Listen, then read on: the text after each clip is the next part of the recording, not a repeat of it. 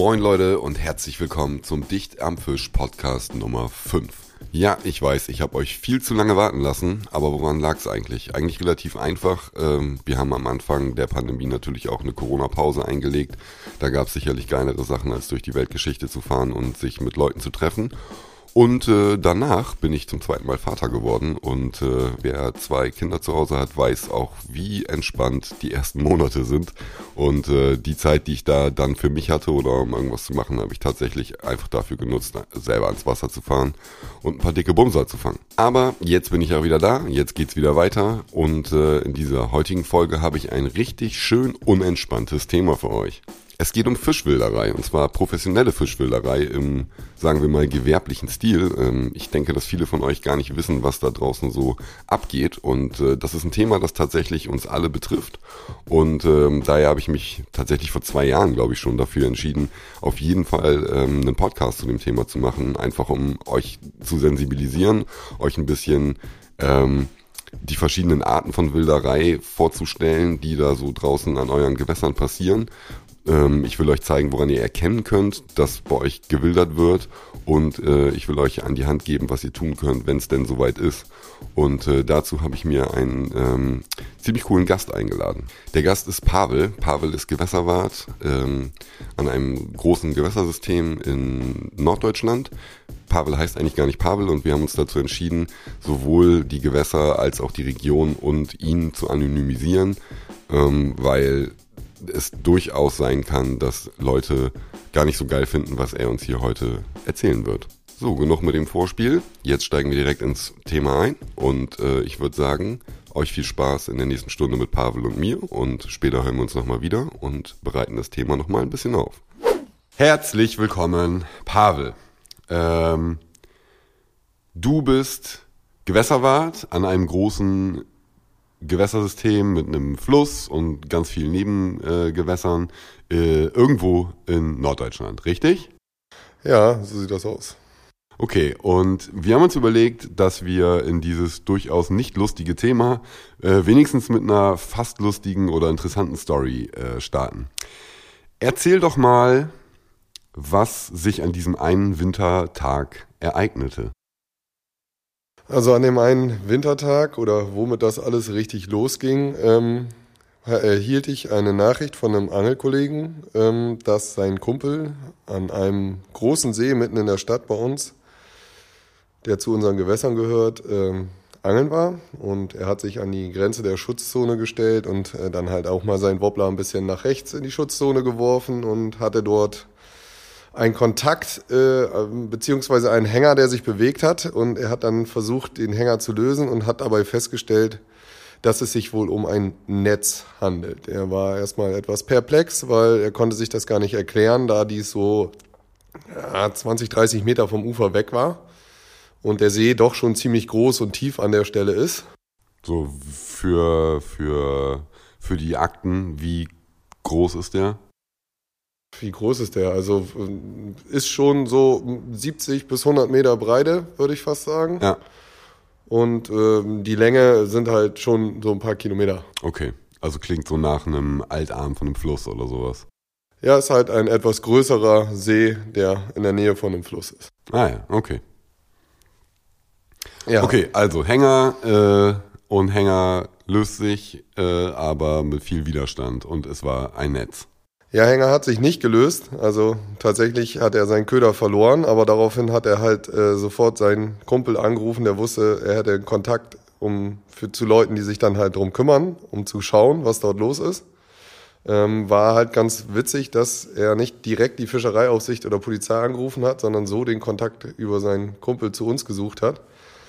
Ich habe dann zwei Kollegen von mir äh, kontaktiert die halt auch sofort äh, dabei waren. Habe mir ein kleines Schlauchboot in meinen Bus geworfen und äh, alles mögliche Equipment, was ich so schnell zur Hand hatte.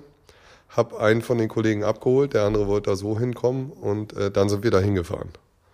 Equipment heißt Schlagstock, Pfefferspray, Gasknarre. Nee, also äh, tatsächlich eher äh, Wanne, äh, Fischwanne, äh, ein Messer und äh, nochmal eine Luftpumpe fürs Boot.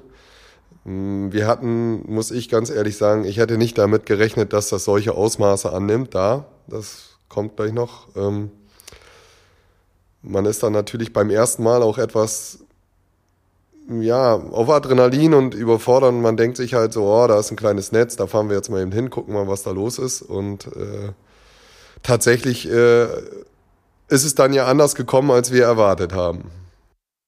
Das heißt, das Netz war gar nicht mal so klein. Das Netz war in unserem Augenschein riesig, weil es einfach komplett über den ganzen See gespannt war. Okay, das Und heißt, die haben 70, 80 Meter, 100 Meter abgespannt. Ja, es war genauso abgelenkt, dass es von der einen Seeseite zur anderen gepasst hat. Die Schwimmer waren schwarz markiert, dass man die halt auch nicht sieht. Also das stand da nicht zum ersten Mal an der Stelle. Es ist halt nur zum ersten Mal aufgefallen, dass dort ein Netz ist. Mir sind da gleich Bilder von, ich sag mal, italienischen oder französischen Verhältnissen ins Auge gekommen, wo man halt diese Riesenmenge an Fisch sieht, die dort illegal entnommen wird durch äh, Schwarzfischer. Ja. Und äh, in dem Moment, als wir da waren vor Ort, wir sind da hingekommen, haben uns dann da den Deich runterbegeben und haben den, mit dem Suchanker den ersten Wurf gemacht in die Richtung, wo das Mitglied gesagt hat, da ist das Netz hatten wir auch sofort dieses Netz dran. Und wir haben plötzlich gemerkt, oh, das ist hier ja tatsächlich über den ganzen See gespannt. Also nicht irgendwie nur so ein kleine 20 Meter Galosche, sondern ein Riesenteil. Dann haben wir das Boot ausgeladen, haben uns fertig gemacht, haben andere Leute angerufen. Wir haben tatsächlich bei der Polizei sofort angerufen, dass die kommen und das aufnehmen. Ähm, Im Endeffekt war das aber so, die Polizei war dann vor Ort, als wir mit der Bergung fertig waren. Anderthalb Stunden später. Ja, sehr schön. Das ist halt hier so ein leichtes Problem, aber ähm, wir arbeiten dran, dass das besser wird und ich hoffe, die auch. Auf jeden Fall haben wir uns dann mit zwei Mann direkt in das kleine Schlauchboot, ein 2,30 Meter Schlauchboot begeben mit einer Wanne in der Mitte und äh, haben das Netz äh, angefangen zu bergen. Und auf den ersten zwei, drei Metern war schon alles äh, ziemlich voll mit großen Brassen. Natürlich hatte keiner von uns eine Schere dabei, also haben wir dieses Klebenetz, wie man das so schön nennt, die Nylongarne halt mit den Händen durchtrennt und haben nachher auch noch ein Messer zur Hilfe genommen und erstmal die Fische befreit, äh, die augenscheinlich noch gelebt haben, aber stark verletzt waren.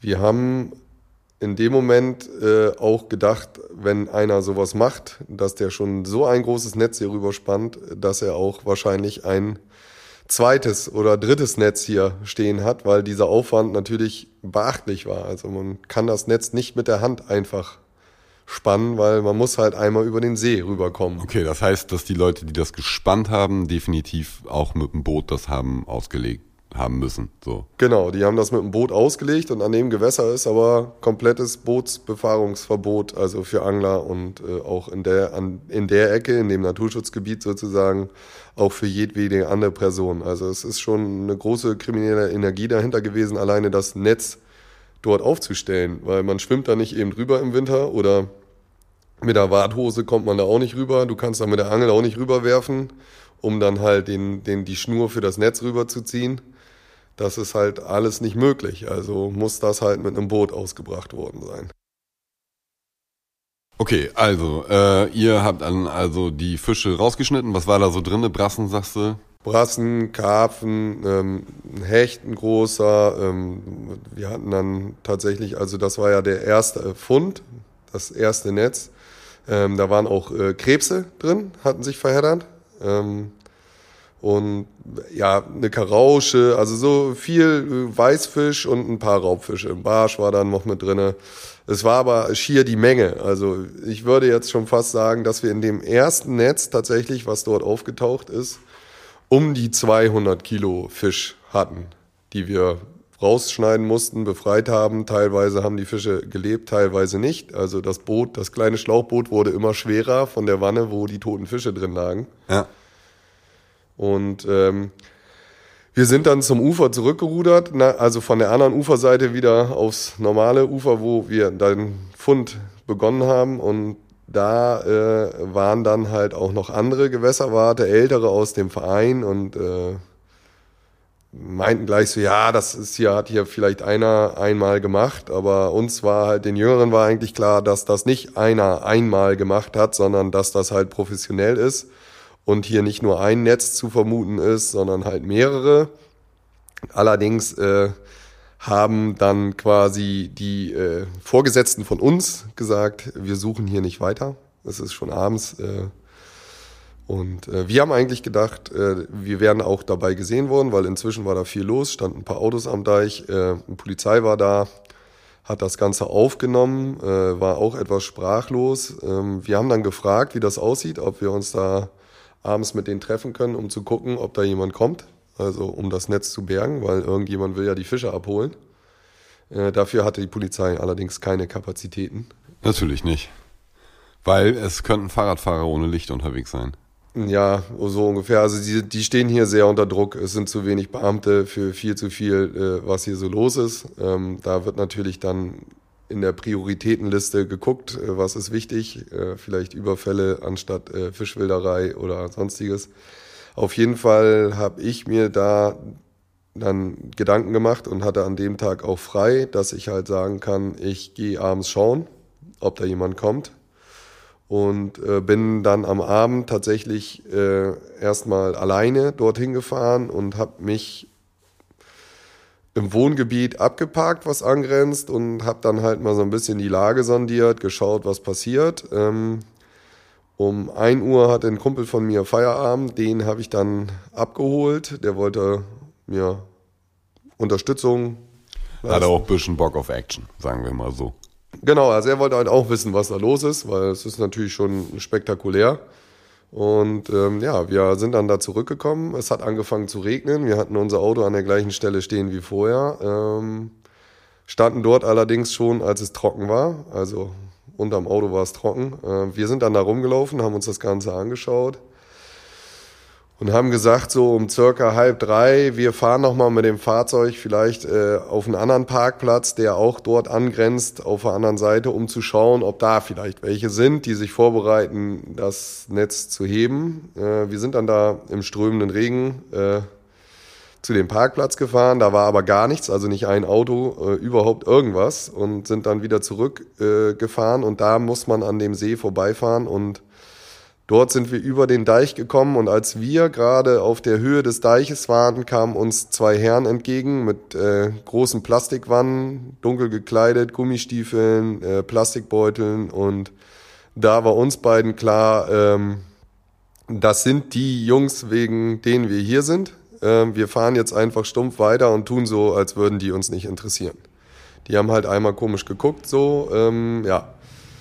Wir sind dann weitergefahren haben unser Auto äh, am Ende der Straße verparkt und haben direkt die Polizei angerufen und denen den Tatbestand erklärt, wie es aussieht, also dass wir die Anzeige schon im Nachmittag gemacht hatten und äh, wir jetzt die Täter da vor Ort äh, gesehen haben und sie bitte uns zur Unterstützung kommen sollten und wir warten außerhalb von dem See, dass man nicht sieht, äh, dass wir uns da vorbereiten, um gemeinsam einen Zugriff zu machen. Das hat auch alles super geklappt. Also nach 10, 15 Minuten kam der erste Streifenwagen mit sehr engagierten Beamten, die halt auch äh, Bock hatten, die Jungs hochzunehmen. Und äh, der nächste Wagen, der kam, äh, war halt auch äh, so aufgestellt.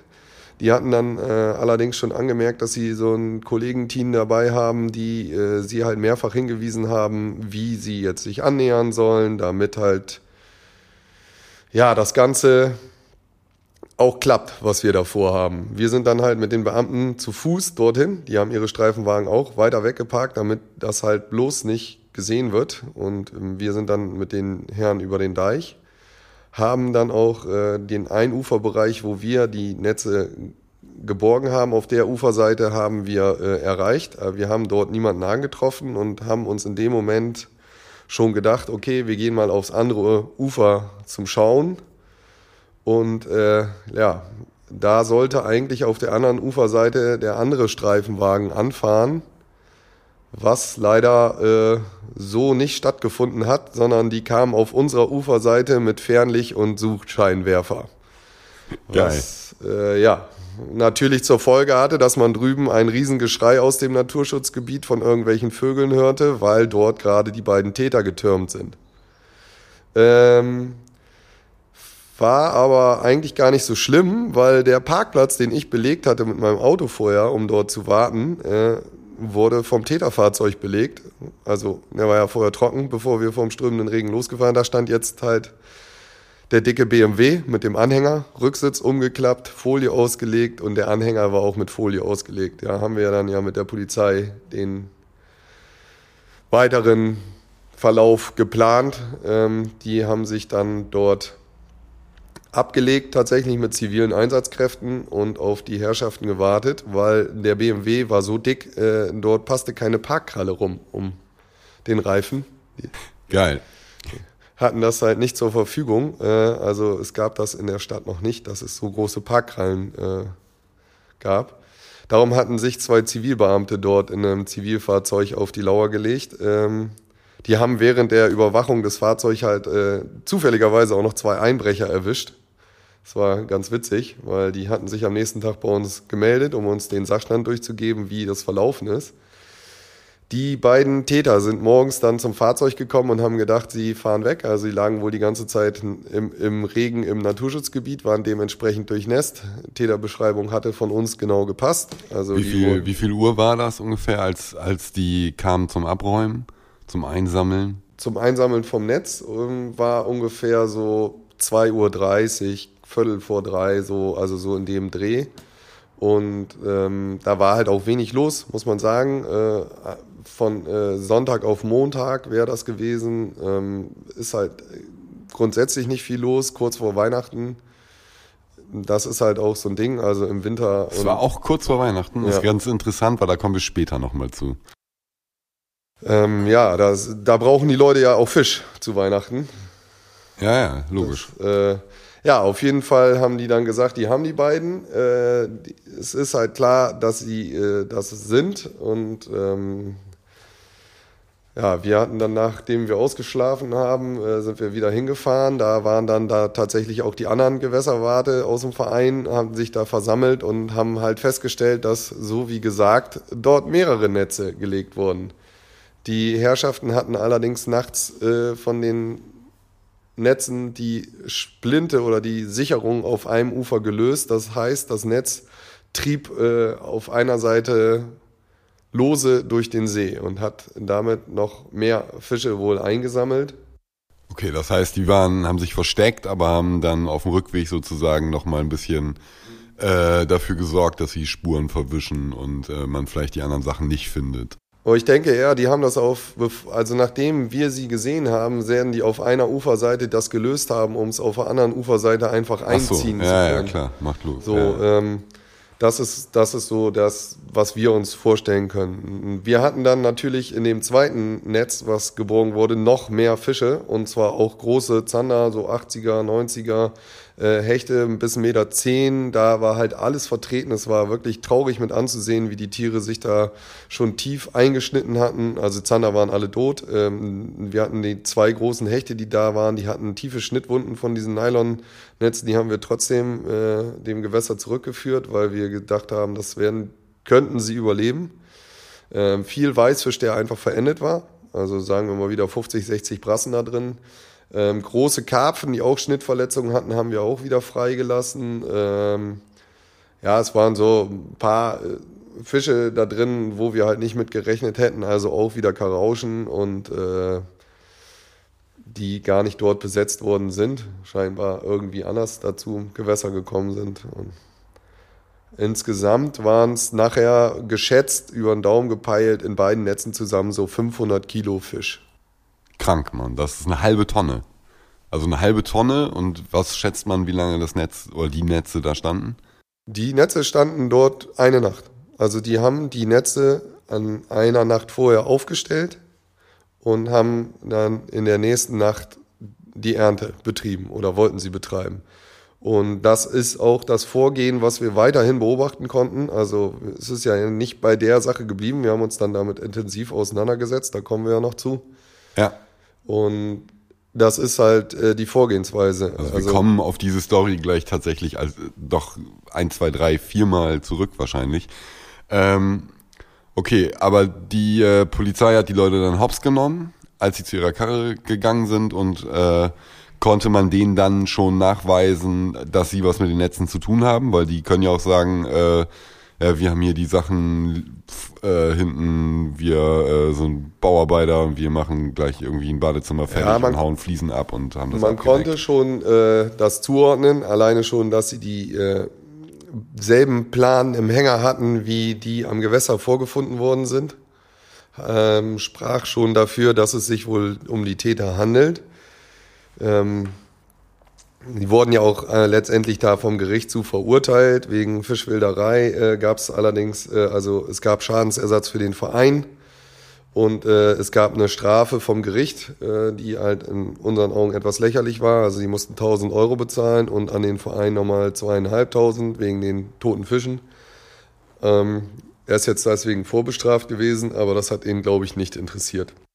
Okay, und es waren zwei zwei Leute, ne? Genau, also es war tatsächlich aber leider nur noch einer äh, greifbar für die Justiz, weil der andere seitdem verschwunden ist. Äh, die, es lag auch die Vermutung im Raume seitens der Polizei, dass der Ausweis äh, vielleicht doch nicht so original gewesen wäre, den er da hatte. Ah ja, okay. Ähm, also schon Leute, die äh, das nicht zum Spaß machen, sondern man kann halt vermuten, dass es Leute waren, die das äh, als nicht Nebenerwerb, sondern Haupterwerbsquelle äh, machen. So. Ja, aber man muss halt sehen, also das ist eine halbe Tonne Fisch bei einer Aktion. Also wir sind uns ganz sicher, dass das nicht die einzige Aktion dort in der Ecke ist oder war an dem Abend oder in den Nächten, sondern dass eigentlich geplant war, noch mehrere Netze einzuholen. Ähm, das zeigt ja auch die anschließende Hausdurchsuchung bei den Leuten, dass dort halt mehrere Netze aufgefunden worden sind und mehrere Kühltruhen voll mit Fisch. Allerdings ist hier wieder das Problem, dass die Justiz dann keine na, Geldmittel zur Verfügung hatte, um diese DNA-Analysen bei den Fischen durchzuführen, um die genau zuzuordnen. Das wäre ja alles sehr aufwendig. DNA-Analyse heißt äh, zu gucken, aus was für Gewässern die kommen oder was für Rückstände oder Sachen die drin genau. haben oder sonst was. Also okay. den Fisch einem Gewässer zuzuordnen, das ist kostspielig und aufwendig. Das hat sich dann die Staatsanwaltschaft erspart. Und ähm, das wurde dann halt, also er durfte die Sachen behalten. Und äh, an den Netzen schienen wohl auch Zettel dran gewesen zu sein, zu welchem Gewässer die gehören. Allerdings äh, waren diese Zettel halt nicht mehr vorhanden bei der Hausdurchsuchung. Hm. Es kann halt auch sein, dass seine Frau halt gemerkt hat von dem einen, okay, der kommt jetzt nicht nach Hause, da ist irgendwas passiert, wir räumen jetzt hier mal ein bisschen das Lager auf und äh Ja, ja, logisch, klar. Ähm, okay, wir machen mal eben weiter. Krasse Story auf jeden Fall. Ähm, ich kannte die Story ja schon und mich hat die äh, tatsächlich gewundert. Und das ist eigentlich auch der Grund, warum wir das hier machen. Äh, ich war halt echt perplex darüber, wie krass dieses Thema ähm, auch auf einem kriminell richtig hohen Niveau betrieben wird. Also auf einem äh, Niveau, wo halt wirklich viel, viel Geld mit verdient wird. Und ich dachte halt früher immer so, ja, Fischwilderei, so, ja, gibt es. Ich hatte auch schon mal davon gehört, was im Po abgeht. Äh, in Italien haben die ja richtig Probleme mit ähm, Leuten, die da tonnenweise Wälse, Karpfen und so weiter ähm, wegräubern und dann auf äh, Großmärkten verkaufen und ähm, da können wir später auch nochmal drauf äh, zurückkommen. Aber jetzt mal eben der Plan, warum wir uns entschlossen haben, äh, da über dieses Thema mal einen Podcast zu machen, ist ja eigentlich, weil uns Angler alle das Thema betrifft. So und äh, das ist, glaube ich, nochmal so ein Ding, wo wir den Leuten jetzt mal erzählen sollten, warum eigentlich? Also warum betrifft uns das alle? Ja, also erstmal ist es natürlich das Geld aller Mitglieder des Vereins, was dort äh, quasi entwendet wird. Zweitens wird das Gewässer ja nachhaltig geschädigt, weil äh, auch dort in die äh, Nahrungspyramide und vor allen Dingen auch in die Biodiversität des ganzen Gewässers eingegriffen wird. Also sagen wir mal, die großen Prädatoren werden alle entnommen, so wie Hecht, Zander, Barsch und auf einmal gibt es eine Weißfischexplosion. Mhm. Die werden dann wahrscheinlich im Anschluss auch nochmal abgeräumt, äh, weil die Leute das ja nicht nur einmal machen in einem Gewässer. Aber so der Schaden für die Allgemeinheit ist ja, oder für auch den Angelverein ist ja erstmal äh, da, weil halt eine große Masse Fisch entnommen wird. Wenn wir jetzt von einer halben Tonne ausgehen und wir gehen davon aus, dass die das zweimal im Jahr machen, dann fehlt in dem See alleine eine Tonne Fisch. Äh, die halt, das ist schon eine große Menge. Also wir besetzen nicht so viel in einem Jahr in das Gewässer, als dass wir das ausgleichen könnten. Ja, man muss ja auch überlegen, dass es ja auch eine Tonne Fisch ist, die nicht von Anglern äh, in Anführungsstrichen nachhaltig entnommen wird, also Schonzeiten, Mindestmaße, bla bla, sondern es ist halt wahllos in Kiemennetzen verhaktes äh, Fischmaterial, was da verendet. Genau, und das sind ja auch einheimische, also an das Gewässer angepasste Fische. Also die Genetik der Fische hat sich ja schon auf dieses Gewässer geprägt und wenn man jetzt Besatz dazu kauft, ist das nicht unbedingt äh, in dem guten genetischen Bestand wie der eigene Bestand des Gewässers.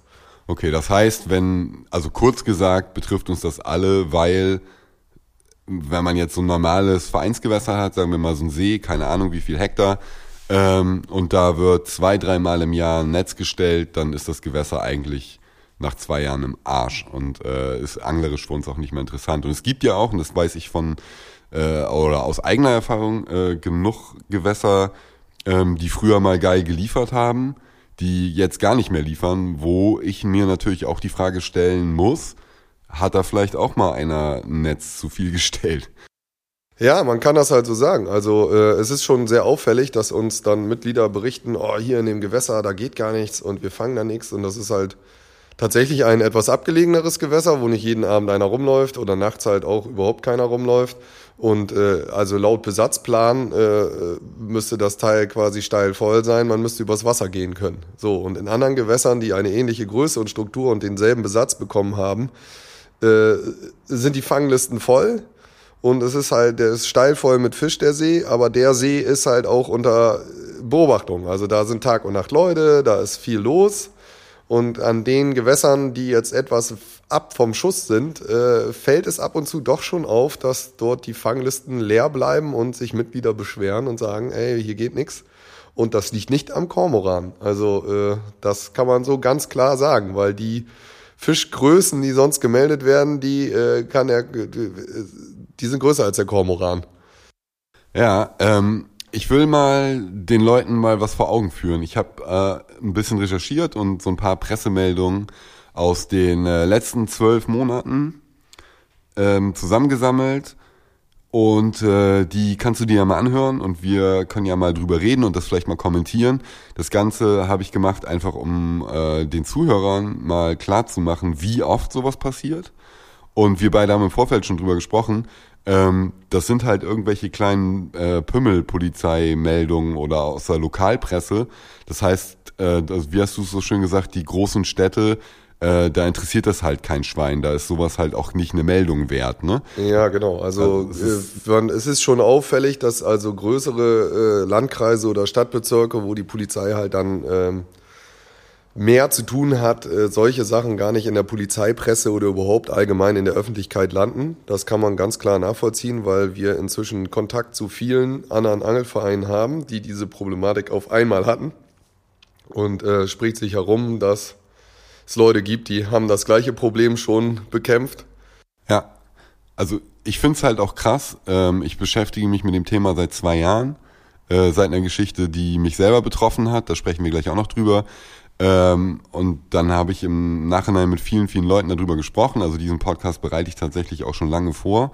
Ähm, und es war halt anhand von Pressemeldungen und Meldungen aus anderen Regionen und Vereinen tatsächlich äh, konnte man rekonstruieren, dass im Winter 2000, ich weiß es nicht mehr genau, 20 glaube ich, oder 2019, äh, quasi von Nordwestdeutschland bis nach äh, Mitteldeutschland wie so eine Welle gerollt ist, Monat für Monat irgendwie, da Gewässer leer gemacht wurden. Also das, das wirklich, es fing an der einen Stelle an und ging dann über zwei, drei Monate bis äh, weiter südlich.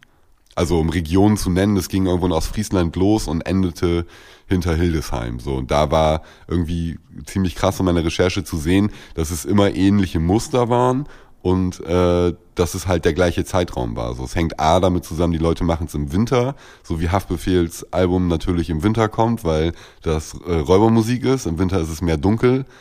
Äh, und die Leute äh, haben natürlich auf jeden Fall mehr Chance, um Scheiße zu bauen. Die Leute äh, gehen im Winter weniger raus, das heißt, am Winter ist weniger los an den Gewässern. Und die Fische stehen natürlich auch versammelter in bestimmten Ecken. Und äh, auch da ist ja tatsächlich zu bemerken, dass die Leute auch Gewässerkenntnis haben, also dass auch Netze gespannt sind, definitiv an Stellen, die lukrativ sind. Also nicht wahllos, sondern dass halt irgendwelche Flachwasserbereiche hinter Kanten oder so abgespannt werden und so weiter. Also fand ich ganz, ganz crazy. Ja, äh, also tatsächlich äh, ist das erschreckend, dass die Leute auch bei uns äh, Gewässerkenntnisse haben oder hatten von den, ich sag mal, Hotspots. Und ja das ist halt, äh, das lässt darauf schließen, dass sie halt sich schon auskennen oder teilweise auch im Verein äh, aktiv sein müssen oder gewesen sind, weil es gibt äh, zum Beispiel ein, zwei Ecken, wo wir gleich noch drauf kommen. Das weiß keiner, der diesen See äh, nicht äh, mit einem Echolot befischt hat. Ja. Okay, ich fange mal an mit den, äh, mit den Meldungen, okay? Ich lese jetzt mal vor.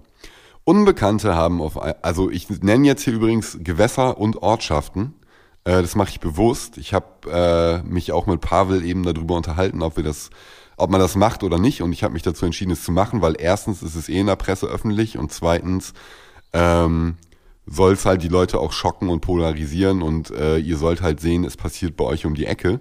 Und ähm, ich sag mal so, die Leute, die diese Sachen professionell durchziehen, die wissen das eh. Also denen geben wir jetzt hier keine Tipps. Also, Unbekannte haben aus einem Fischteich im Landkreis Nordheim 250 Forellen und 50 Lachsforellen, ich hasse, Alter, ich hasse dieses Wort, äh, gestohlen. Es sei ein Schaden in Höhe von rund, naja, das sage ich jetzt mal nicht, äh, teilte die Polizei am Dienstagabend mit. Musma mutmaßlich hätten die Täter die Fische mit einem Kraftfahrzeug abtransportiert. Die Tat habe nach ersten Erkenntnissen zwischen Montag und Dienstagmittag stattgefunden. In dem gleichen Teich habe es ein Jahr zuvor bereits zwei weitere Tisch, äh, Fischdiebstähle gegeben, sagte ein Polizeisprecher. Klingt für mich für äh, wie nach Forellenpuff abgeräumt. Genau, auch brauchte einer Sushi-Beilage oder ähnliches. Also Klassiker. Ähm, und auch da ist davon auszugehen, wenn einer 250 Forellen und 50 große Forellen äh, abräumt, dann äh, macht er das nicht, um die zu Hause selber zu essen. Ne, die schlachtet man ja auch selber nicht an einem Tag alleine, mal eben so. Also jemand, der einen Fisch äh, filetiert oder weiß, wie lange das dauert, einen Fisch vernünftig auszunehmen, der weiß auch, wie lange das bei 250 Fischen plus 50 Bonusfische äh, ja. dauert. Okay, sagen wir jetzt mal, das war Kategorie Forellenpuff abgeräumt. Forellenpuff geprellt auch. Äh, so, Etwa 100 Flusskrebse angelte ein 46-jähriger äh, Mann am Sonntagabend gegen 18.20 Uhr aus einem Landschaftsschutzgebiet, äh, im Landschaftsschutzgebiet liegenden Mönchwaldsee. Hierbei wurde von Beamten der Polizeistation Kelsterbach sowie Mitarbeitern des städtischen Ordnungsamtes beobachtet. Der 46-Jährige wird sich nun einem Strafverfahren wegen Fischwilderei zu verantworten haben.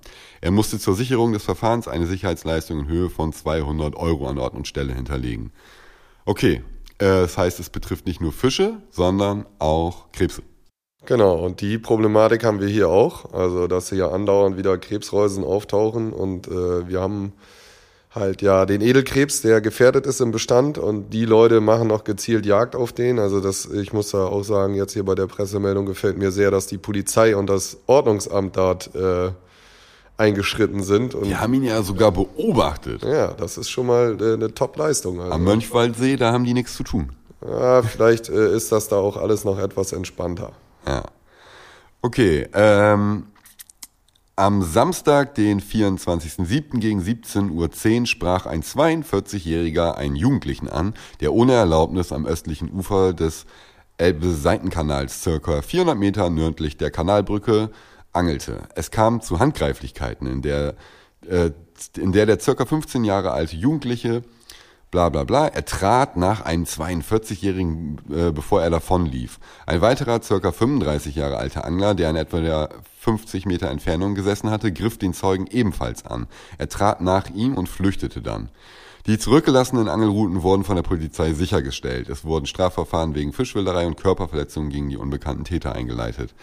Okay, da haben wir jetzt äh, das klassische Schwarzangeln, ja. ähm, aber schön noch Handgreiflichkeiten. Genau, also noch nicht mal dazu stehen oder sagen, okay, wir laufen jetzt einfach weg oder, sondern nein, es werden noch die Aufseher angegriffen oder angepöbelt. Das ist halt auch einfach nur noch traurig.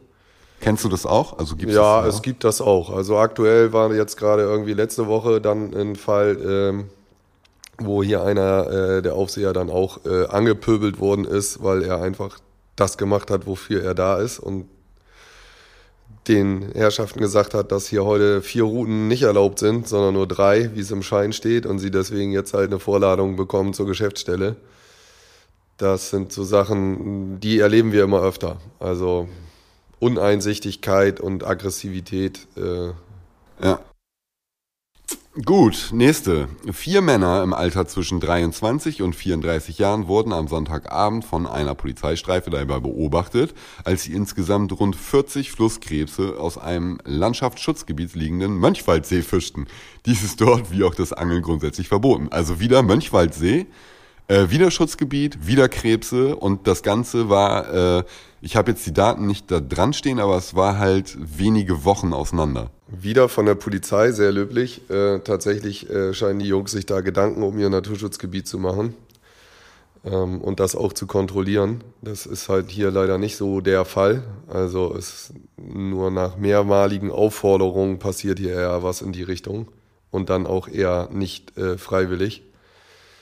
Ähm, was man sagen muss zu den Krebsen ist halt, dass es eigentlich eine richtige Sauerei ist, weil wir versuchen ja alle äh, den Bestand zu erhalten und gegen die Krebspest zu verteidigen und äh, ähm, ja. Wenn man die dann halt auch noch äh, so in, in großen Massen entnimmt, also so wie es aussieht, handelt es sich ja hier um die Edelkrebse, die bedroht sind. Ähm, das ist schon ein schwerwiegender Eingriff in so eine Population. Ne?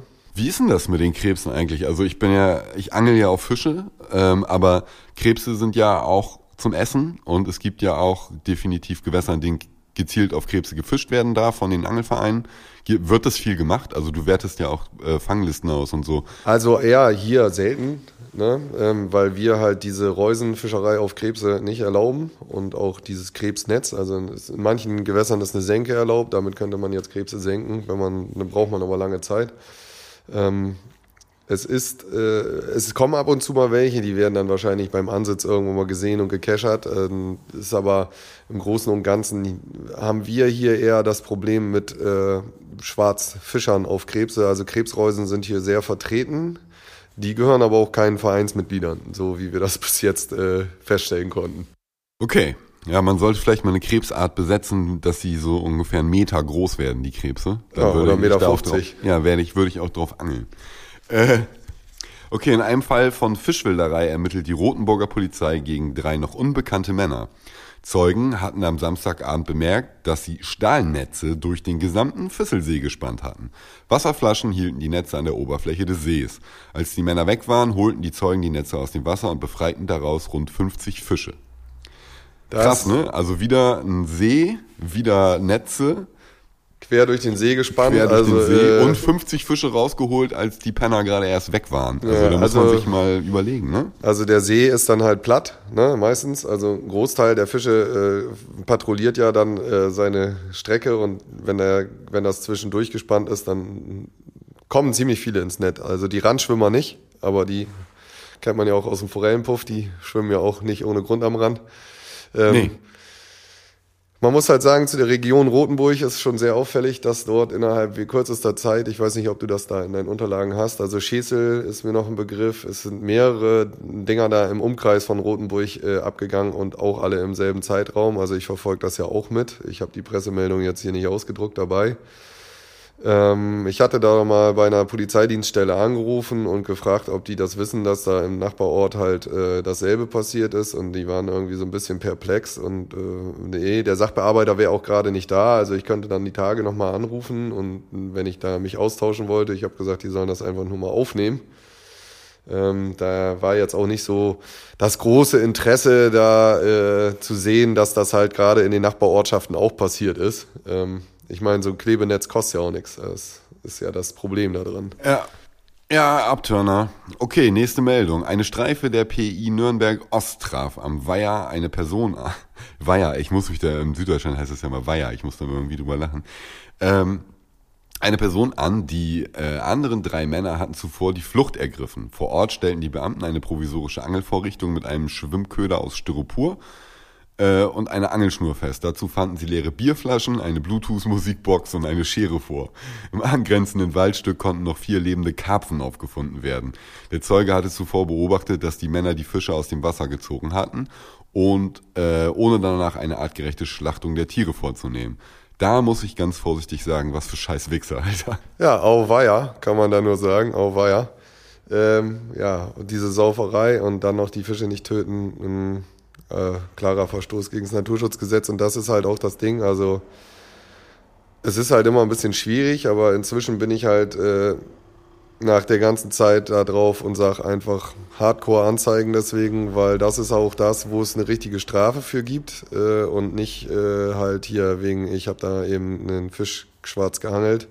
Das ist ja zum Glück auch in Süddeutschland passiert, ne? Da ja, das ist auch haben die Richter ja auch noch Bock. Ja, das, da äh, sieht das alles etwas anders aus. Das muss man tatsächlich sagen. Äh, da wird sowas halt auch noch konsequent bestraft und geahndet.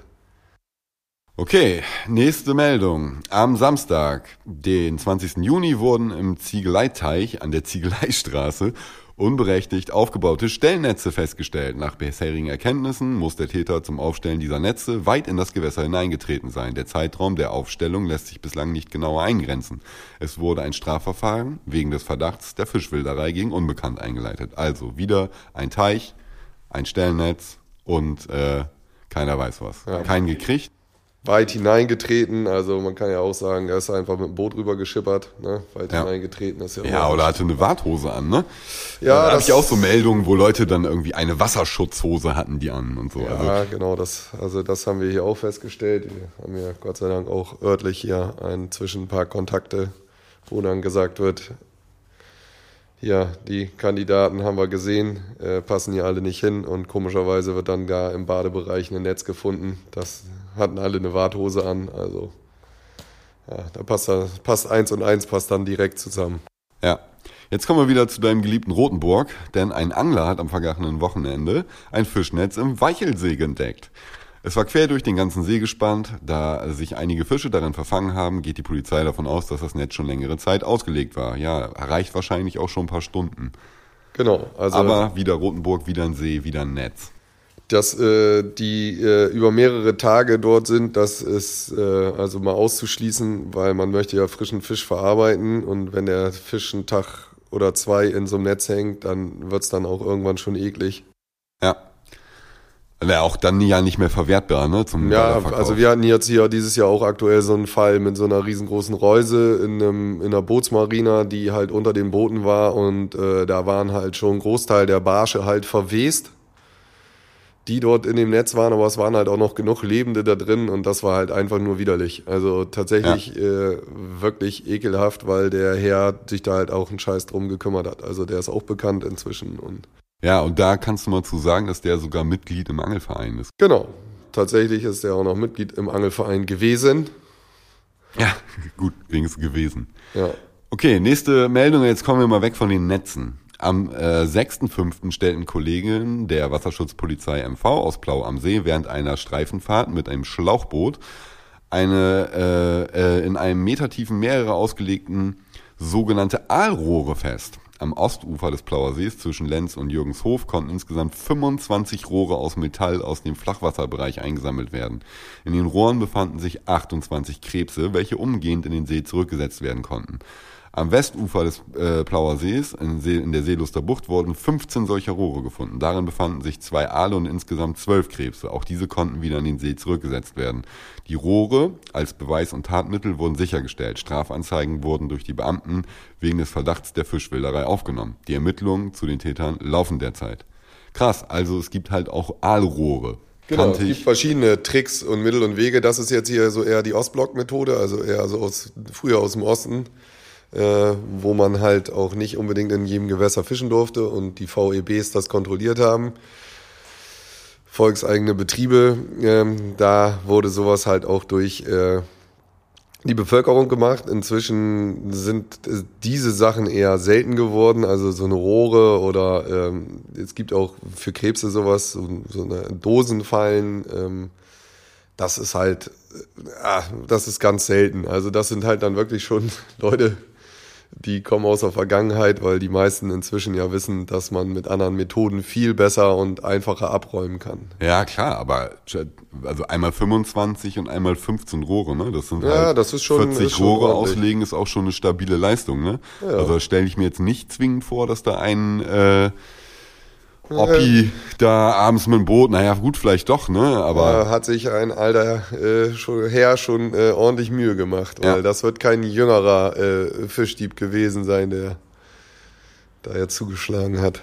Okay, jetzt kommt äh, noch eine andere Meldung. Wie der Polizei nachträglich bekannt wurde, hat ein Vereinsmitglied des örtlichen Angelsportvereins am 20.04. hinter einem Anwesen in der Alsensstraße eine Fischreuse in der Alsens festgestellt, die nicht dem Verein gehört. Es handelte sich um eine handelsübliche Fischreuse mit einem Durchmesser von rund 60 Zentimetern und einer Länge von 150 Zentimetern.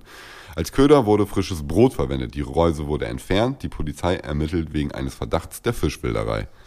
Also jetzt haben wir das erste Mal eine Reuse. Genau, Kleinvieh macht auch mit, kann man zu der Reusengröße sagen. Äh, hier in einem äh, Fluss, äh, der auch äh, ein Tide- Tidegewässer angeschlossen ist, wurde eine Flügelreuse von Mitgliedern gemeldet, die halt einfach über den ganzen Fluss die Flügel gespannt waren und äh, es ist schon, ja, ist schon ordentlich und die ist halt auch nur aufgefallen, weil dann halt an der Stelle etwas mehr Strömung und sich ziemlich viel Gestrüpp und so verheddert hatte und es einfach, ja, der ganze Fluss sah aus, als hätte man da jetzt einen Wehr gebaut.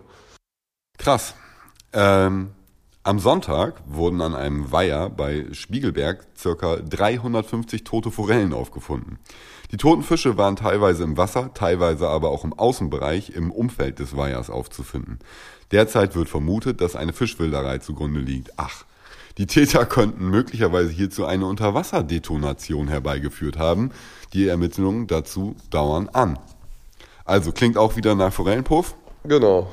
und klingt wieder auf jeden Fall nach gewerbsmäßig und äh, klingt halt auch krass. Also du hast äh, im Vorgespräch mir noch eine Sache genannt, äh, die es auch sein könnte. Die, die sprechen wir jetzt aber bewusst nicht an, weil das relativ rudimentär ist. Das, da müssen wir jetzt nicht drüber reden. Es geht um Chemikalien, nennen wir es mal Chemikalien.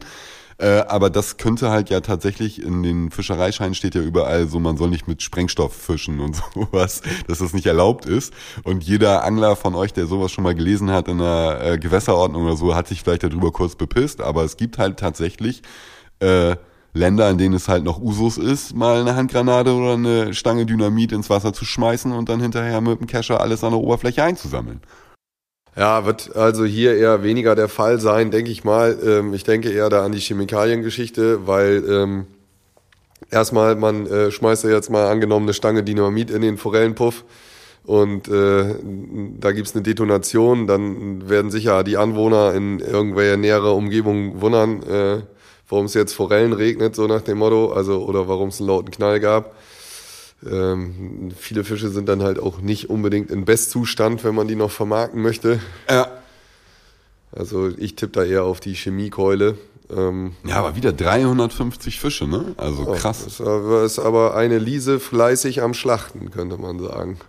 Aber das ist halt eine, eine Truppe, die das macht. Ne? Da muss man halt, die schlachtet man nicht alleine und auch nicht zu zweit, auch nicht zu dritt.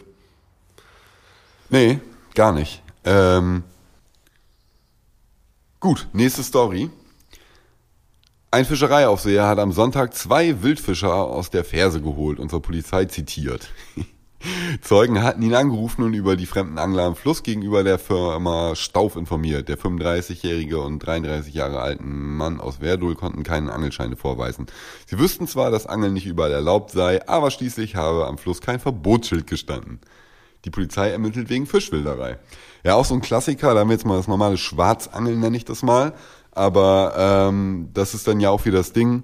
Äh, es stand kein Schild, dass man es nicht darf, deswegen. Ja, Unwissenheit schützt vor Strafe nicht. Ne? Also stehen ja hier auch nicht irgendwo Schilder auf der Straße, ich darf keinen umbringen. Ähm, die zehn Gebote muss ich dafür auch nicht gelesen haben, um zu wissen, dass das halt nicht korrekt ist. das ist halt äh, schwierig. Da muss man halt auch sagen, also ich habe mich jetzt nochmal kurz vor dem Gespräch schlau gemacht. Ich habe jetzt so einen Artikel tatsächlich gefunden, ähm, und zwar aus dem Strafgesetzbuch. Und da ist äh, jegliche Fischwilderei oder das ähm, ja, vom Fischereirechtlichen der Diebstahl sozusagen. Also es ist halt tatsächlich alles gleich bestrafbar. Also äh, es, wir kriegen immer Einstellungen der Verfahren wegen nicht öffentlichem Interesse, aber tatsächlich ist es ein Straftatbestand und ähm, bei gefangenen Fischen und äh, ja, kann bis zu zwei Jahren Knast äh, bedeuten. Richtig so. Ähm, Eckwaden, eine Gruppe von männlichen Tätern äh, aus Bremen, Oldenburg und Uetze im Alter zwischen 48 und 54 Jahren wurde am Sonntag gegen 13 Uhr dabei erwischt, wie sie im Naturschutzgebiet Wattenmeer in Eckwaden mehrere Dutzend Krabben widerrechtlich fischten. Gegen alle Männer wurde eine Strafanzeige äh, wegen Fischwilderei eingeleitet. Die Krabben mussten sie wieder ins Meer zurückgeben. Okay, jetzt ist mal äh, das Ziel die Krabbe. Ja, ein Krustentier, ne? Also genau, also es ist genau wie Krebs, äh, aber natürlich Krabbe ist noch was anderes. Aber ähm, auch geil, es findet halt auch im Meer statt. Und wieder mal ein Naturschutzgebiet und wieder mal. Äh, Genau, das könnte man als klassischen Nordseeausflug bezeichnen. Ne? Also ist jetzt nicht, dass das kleine Kind da mal einen Krebs mit dem Kescher fängt, sondern da wird dann schon der Kofferraum voll gemacht, damit man auch was von dem Ausflug hat. Abtürmer. Und jetzt kommt eine meiner Lieblingsgeschichten, äh, weil ich daran beteiligte Leute kenne. Also jetzt nicht welche von den Leuten, die äh, äh, da erwischt wurden, sondern die erwischt haben. Äh, ich lese das jetzt einmal ganz vor, danach können wir darüber reden. Es ist halt leider auch ein bisschen lustig, aber, aber weil es so grotesk ist und so kaputt ist. Ähm, ich lese es jetzt erstmal vor und dann sprechen wir drüber. In den vergangenen Wochen kam es zu mehrfachen Meldungen, dass auf dem Dümmer unerlaubt geangelt werden soll. Hierbei wurden die Täter dabei beobachtet, wie sie mitten auf dem Dümmer von ihren Booten aus Netze ins Wasser warfen, um so Fische zu fangen. Die Täter waren bis zu diesem Zeitpunkt immer einen Ticken schneller als die Polizei und konnten unerkannt erkommen. Entkommen. Am 22.06. kam es gegen 23 Uhr erneut zu dieser Meldung durch zwei Mitarbeiter des NABU, die den Fischbestand im Dümmer routinemäßig überprüften. Noch vor Eintreffen der Polizei erfährten sich der oder die Täter Allerdings konnten weiterführende Ermittlungsansätze gewonnen werden. Circa drei Stunden später konnten die NABU-Mitarbeiter wieder Personen beim wilden Angeln feststellen. Dieses Mal wurden kurzerhand ein Polizeibeamter auch tatsächlich mit ins Boot geholt, sodass eine Person festgenommen werden konnte. Noch während der Überführung zum Land wurde das Boot der NABU-Mitarbeiter, auf dem sich auch der Polizeibeamte befand, durch einen weiteren Bootsführer gerammt. Auf beiden Booten konnten unter anderem Nylonnetze sowie diverse tote Fische festgestellt werden. Da die beiden Bootsführer unter Alkoholeinfluss standen, wurde neben den Strafverfahren wegen Fischwilderei auch noch weitere wegen Trunkenheit im Schiffsverkehr eingeleitet. Beiden Beschuldigten wurde eine Blutprobe entnommen. Die Boote sowie die Netze und auch der Fang wurden vor Ort beschlagnahmt. Bei einer weiteren Nachschau konnten auch noch weitere Netze versteckt am Uferrand aufgefunden und sichergestellt werden. An Dreistigkeit nicht zu überbieten ist allerdings das Verhalten eines der Beschuldigten.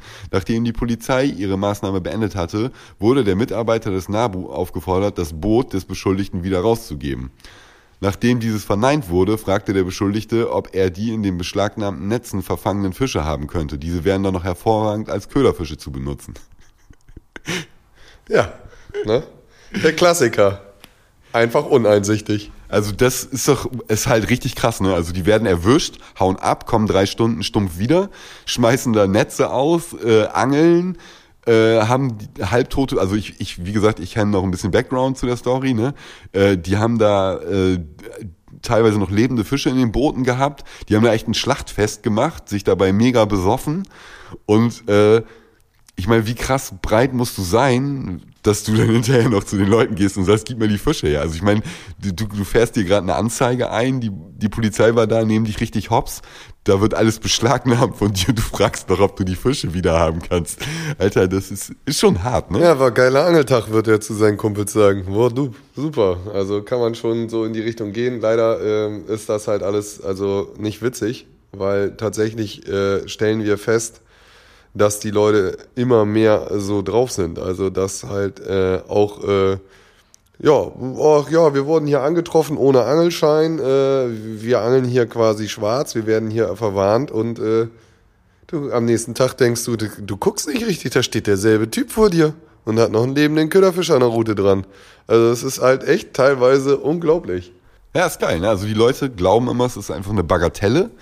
Und es interessiert ja kein Schwein, aber es ist halt eben nicht so. Ne? Ja, da sind wir halt äh, auch in dem äh, Nord-Süd-Gefälle leider. Also ich muss sagen, ganz ehrlich, äh, bei ein paar Sachen wünscht man sich dann doch in Süddeutschland unterwegs zu sein, weil äh, da gibt's dann keine Einstellung des Verfahrens oder hier musste die Staatsanwaltschaft auch nochmal explizit darauf hingewiesen werden, dass äh, Naturschutzvergehen, also Angeln mit lebenden Köderfisch, äh, nicht einzustellen ist. Also äh, das Verfahren darf nicht eingestellt werden. Es ist halt rechtlich verboten, so ein Verfahren einzustellen. Ja, es verstößt ja nicht in dem Fall gegen irgendeine Gewässerordnung oder irgendeinen Scheiß, sondern es ist ja Verstoß gegen das Naturschutzgesetz. Und Tierschutzgesetz, ne? Äh, Tierschutzgesetz also und die ich, genau. Sachen müssen halt tatsächlich unbedingt, äh, also es ist vom Gesetzgeber vorgeschrieben, dass dort eine äh, Strafe verhängt wird. Und ich finde es auch teilweise schon kann man hier mal kurz sagen, äh, ziemlich dreist von der Staatsanwaltschaft hier äh, zu sagen, oh, ne, das ist kein öffentliches Interesse, stellen wir mal ein. Also möglichst wenig Arbeit und schnell vom Tisch. Du darfst übrigens auch hier mehr pöbeln, ne? Du, nee, also nee, ich will hier nicht pöbeln, erlaubt. weil da auf das Niveau lasse ich, werd schon, da wird schon oft genug gegen einen selber gepöbelt, auch von den Beamten, die jetzt da genötigt Aber wurden. Ein paar Kraftausdrücke darf man hier in dem Podcast sagen. Ja, äh, am Pfingstsonntag äh, wurde bei der Fußgängerbrücke zum Ortsteil Frohnau in der Kitzing ein ausgebrachtes Fischernetz festgestellt. Es war von der Fußgängerbrücke aus über die gesamte Breite der Kitzing gespannt. Eine Streife des Polizeireviers Haslach entfernte das verbotene Netz. Fische hatten sich zu diesem Zeitpunkt noch nicht darin verfangen. Spricht nicht unbedingt für das Gewässer, aber ja, haben wir wieder das Ding, kleiner Fluss, abgespannt, komplette Komplett. Breite. Ja, hatten Klassiker. wir hier auch äh, in der Nähe von einem großen Arbeitgeber. Hier hatten dann tatsächlich die Arbeitnehmer bei uns das gemeldet, beziehungsweise auch direkt bei der Polizei, die uns dann kontaktiert hat. Also das war auch mal äh, ein, ein Fall, wo das Zusammenspiel echt gut geklappt hat. Also die Polizei wurde kontaktiert, die Polizei hat den Angelverein kontaktiert und zusammen wurde dann das Netz dort äh, geborgen. Auch kleiner Graben, auch komplett abgespannt. Also im Zickzack, damit man auch alle Fische erwischt, die da drin sind. Oh Mann, ey. Okay, pass auf. Ähm, jetzt ist mal genug mit den Meldungen. Jetzt äh, kommen wir mal auf den Punkt. So. Ähm, wir wollen ja den Leuten was an die Hand geben, äh, um an ihren Gewässern von ihren Vereinen ein bisschen zu gucken. Ähm, dafür würde ich jetzt gerne mal zusammenfassen, was für Arten von Fischwilderei gibt es. Netze stellen. Netze stellen, Aalreusen, Krebskörbe, ähm, die, wie du schon gesagt hast, Aalrohre äh, gibt es. Dann haben wir halt ganz viel Aalschnüre scheint hier wieder in Mode zu kommen. War mal ein paar Jahre lang nicht so. Abfischen von Teichen, also gibt's noch, ne? So genau, gezielte Abfischen mit mit Keschern oder äh, Netzen. Ja, auch äh, Klassiker, also äh, in Forellenregionen ist halt auch mal einfach Mönch aufmachen und leer laufen lassen, ne? Und absammeln, also gibt's auch. Äh, da muss man dann halt allerdings, wie gesagt, sich schon schwer durch die Pressemeldung kämpfen oder beziehungsweise durch die Polizeipresse, weil es ist nicht immer alles verschlagwortet. Nee, nee, nee, klar. Ähm, und dann gibt's noch das, äh, diese Druckwellen durch Detonationen. Also das sind jetzt eigentlich, glaube ich, das ist ja schon echt eher. Ja, also Chemiegeschichte ist halt auch noch dabei, aber das macht halt, halt wenige, weil ich denke mal auch viele der Leute, die das machen, möchten auch ein paar von den Fischen selber verzehren. Und wenn du dir dann da noch äh, nicht weißt, ob die Chemiepampe, die du da jetzt reingekippt hast, vielleicht auch noch gesundheitsschädlich ist, dann machst du es lieber anders. Ja. Ähm, du hast eben Aalschnüre gesagt. Äh, erklär mal den Leuten kurz, die nicht wissen, was Aalschnüre sind, was Aalschnüre sind. Aalschnüre, also Klassiker, gab es früher auch viel zu kaufen, ist so eine Art äh, Maurerschnur, ein bisschen dickerer Bindfaden äh, mit äh, Seitenarmen, 50, 100 Haken. Die werden dann beködert, irgendwo an Land festgemacht und dann mit einem Gewicht oder einem Stein reingeschmissen. Äh, modernere Variante ist, mehrere äh, Rollen am Ufer auszustellen. Hatten wir jetzt gerade aktuell äh, am Fluss beim Schleppfischen festgestellt. Ähm, da ist dann eine normale Spule mit Schnur da vorne sind dann drei, vier Haken dran mit einem Gewicht. reingeworfen. Die Spule wird am Ufer irgendwo auf ein Holzstück geklemmt und kann halt auch ablaufen, wenn jetzt mal was Größeres beißt. Und äh, wir hatten halt dann, mit dem Boot hat man etwas mehr Zug drauf. Äh, da hatten wir dann halt auch die Spule mit dem Stock noch dran. Waren ungefähr 70 Meter Schnur und dann halt fünf Haken mit Wurm beködert. Ein kleiner Barsch hing da schon dran. Die war halt frisch gesetzt. Das war beim Campingplatz, also das ist auch ein Klassiker, Campingplätze ja. für sowas. Asozial.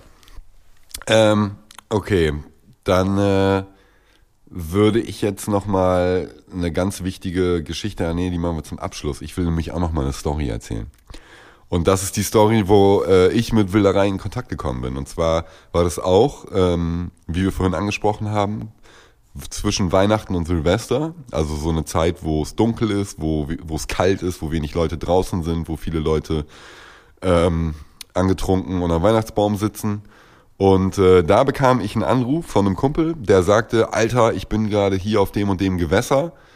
Ähm, wir haben hier gerade ähm, beim Vertikalangeln ein Netz gefangen. Ich habe hier gerade schon fünf Brassen rausgeschnitten. Wir versuchen das gerade zu bergen, aber das ist zu groß.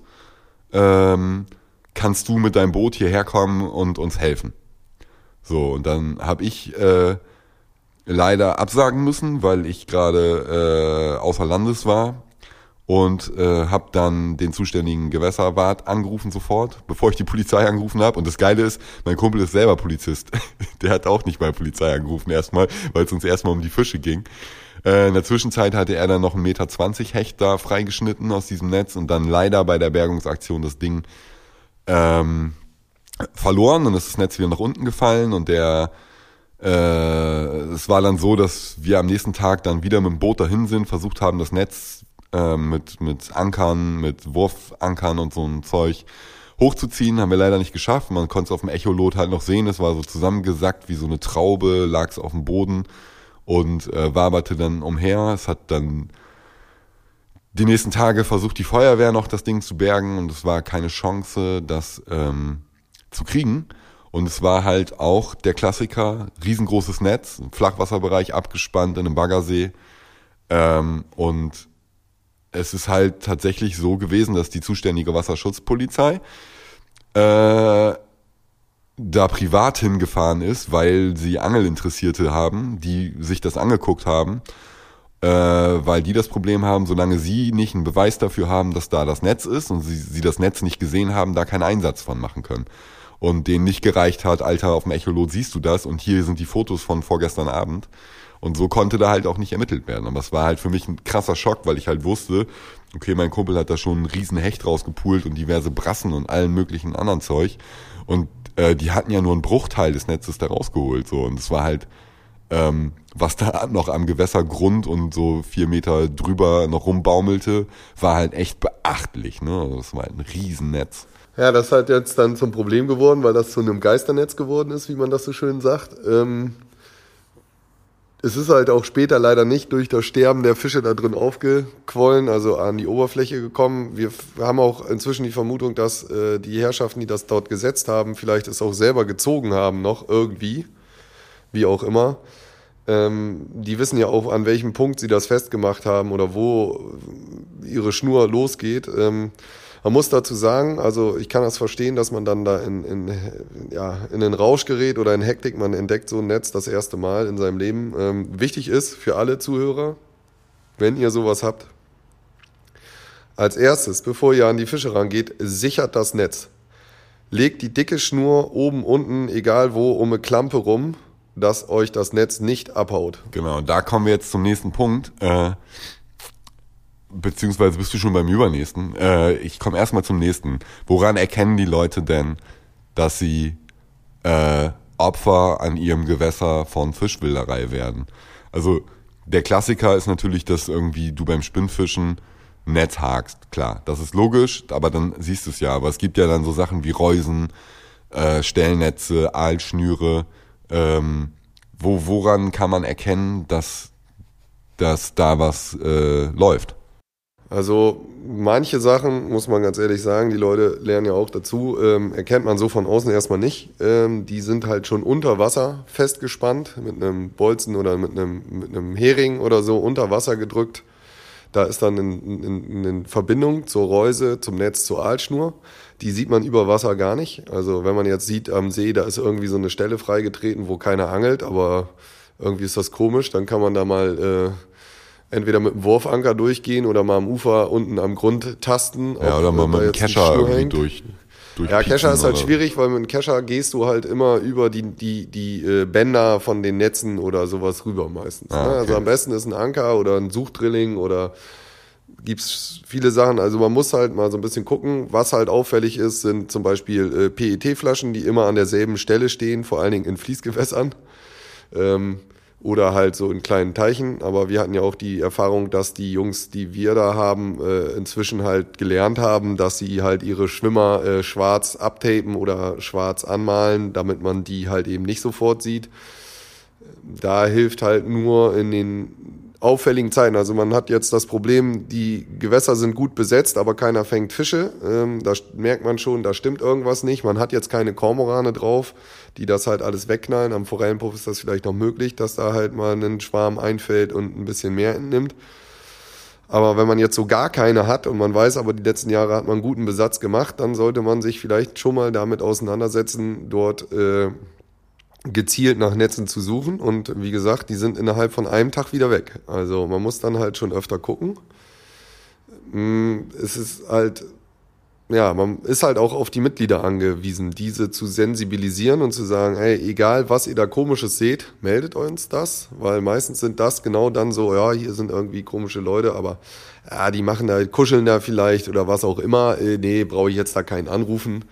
Äh, und meistens ist aber genau das dann der Treffer, der sagt, so, hier sind komische Leute. Also wir hatten das im Winter, wir sind da hingefahren, so, wir hatten da ein, eine Kopflampe nur gesehen und haben gedacht, so, ah, da sind irgendwelche Angler oder sowas. Und auf einmal äh, startete auf dem Gewässer dann ein Boot durch mit Vollgas auf den Fluss rauf und hat sich dann äh, unserer Kontrollmaßnahme entzogen und äh, da war halt auch eigentlich klar, dass die da schon Scheiße gebaut haben. Also die haben da jetzt nicht geangelt im klassischen Sinne, sonst wären sie ja nicht abgehauen, wenn man sagt, hier Fischereiaufsicht oder einmal äh, die Papiere würden wir gerne sehen und ähm, das ging halt so weit, dass der halt auch äh, direkt äh, Wolli äh, sein Boot rausgeslippt hat und abgehauen ist. Also wir sind da nicht hinterhergekommen. Ähm, okay, da muss man halt schon gucken. Also es sind also viele Sachen. Fest, Schnüre. So Schnüre am Ufer irgendwo, irgendwelche Pfeiler. Also ich kenne es von dem Fall, den ich dann live gesehen habe, dass da ein Pfeiler äh, eingeschlagen war am Ufer, wo dann am Fuß des Pfeilers eine Schnur oder ein Seil gespannt war. Und äh, da haben sich die äh, Leute, die das Netz gestellt haben, auch die Mühe gemacht, dann, äh, oder nicht die Mühe gemacht, sondern haben äh, halt den Move gemacht, dass sie an einer Boje, die in dem Gewässer eh vorhanden war, äh, wahrscheinlich das andere Ende äh, eingeklinkt haben. So, ne? Das heißt, sowas können die sich ja auch zunutze machen. Ne? Klassiker. Also, ne? äh, Betonung von Fahrwassern, ne? kann man da schön einfach ranklinken. Es fällt nicht jetzt jedem auf, dass da jetzt irgendwie ein Karabiner mit einer Schnur dran hängt. Ja.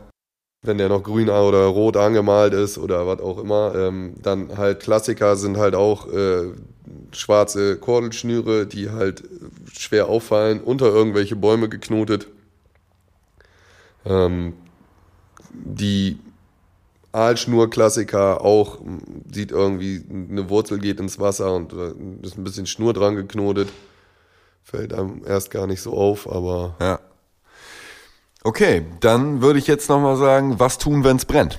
Also, angenommen, ich finde jetzt eine Reuse äh, bei mir am Gewässer. Was mache ich dann? Reuse sofort rausholen, Fische befreien, dann melden oder Reuse rausholen, Fotos machen, Gewässerschutz anrufen, dann Polizei anrufen. Wie würde es? Situationsabhängig. Also man muss halt sagen, guckt einer oder guckt keiner. Ne? Man muss immer so ein bisschen agieren nach dem Motto, werde ich jetzt hierbei von vielen Leuten beobachtet oder nicht. Also wenn da so und so keiner ist, eben Reuse hoch, rausholen, Fische befreien, äh, Reuse aufschneiden an den Seiten, Reuse wieder rein und warten, wer da kommt.